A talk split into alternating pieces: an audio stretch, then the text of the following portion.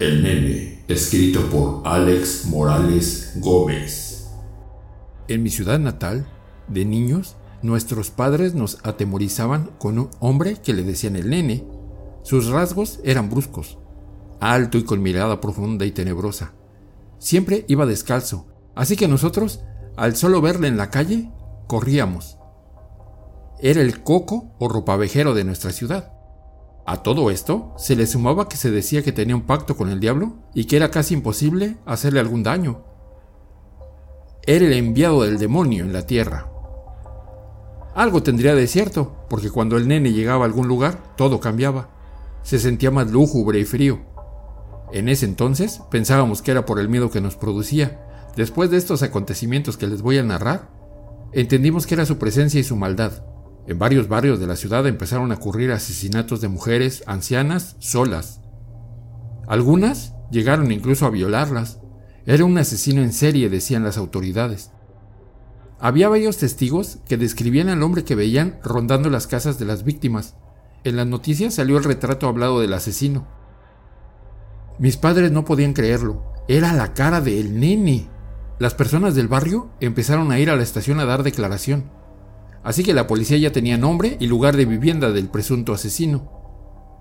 Ese vivía en una pequeña casa a las afueras de la ciudad de nuestro barrio. Así que la policía llegó a eso de las 5 de la mañana para capturar al nene. Las autoridades estaban seguras de que allí estaba. Toda la noche habían vigilado la casa y lo habían visto entrar a eso de las 3 de la mañana. Después se enterarían que venía de asesinar a otra anciana, cuando dieron la orden, la policía entró con todo a capturar o darle de baja, pero allí no había nadie. Era una sola habitación, sucia y maloliente. Solo un racimo de plátanos maduros colgaban de un caballete. Poco había donde revisar, allí no había nadie. Era imposible que se les hubiera escapado. La policía abandonó el lugar. Alguien, una media hora más tarde, lo vio salir, alegre y sonriente. Desde aquel suceso, se empezó a decir que el nene se había convertido en un racimo de plátanos para burlar a la policía. Su fama y el terror que infundía se hizo más grande. Una noche la policía se lo encontró de frente. Diría un agente que no era humano. Su rostro estaba sucio, sus ojos brillaban, sus manos eran garras. La policía le dio la orden de alto, pero él se abalanzó sobre los efectivos, sin escucharles. Estos dispararon al agresor, pero no pueden explicar cómo salió ileso de esto y pasó corriendo entre seis policías. Se habló mucho más de los poderes del nene, ni las balas le hacían daño. Su pacto con el diablo era una realidad. Las personas se iban pronto a sus casas, el temor invadía la ciudad. Aunque para la policía era bastante difícil creer en esas cosas. El comandante consultó a una bruja. Esta le aseguró que sí tenía un pacto con el diablo y que su cuerpo estaba rezado, cerrado, decía la bruja. También les aseguró que era difícil vencerlo, ya que éste debe tener su poder en alguna parte de su cuerpo, oculta.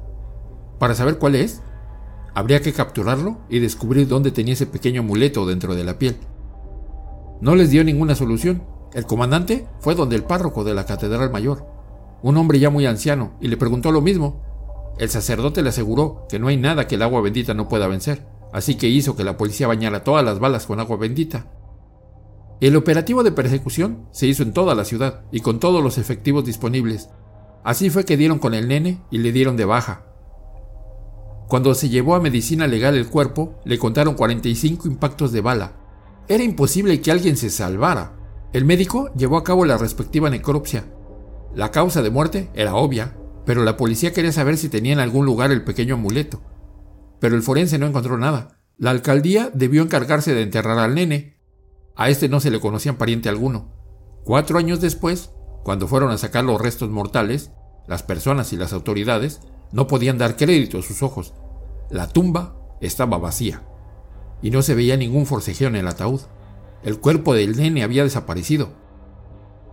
Hasta el día de hoy, nadie ha podido dar con una explicación. Tal vez la versión de la bruja sea la más creíble. El nene no, puede morir. Si te gustó este video, por favor suscríbete, deja tu comentario y compártelo con tus amigos para que más gente lo vea. Me vas a ayudar mucho. También recuerda seguirme en todas las redes sociales. Estoy como Fase TR3, Fase 3. Muchas gracias.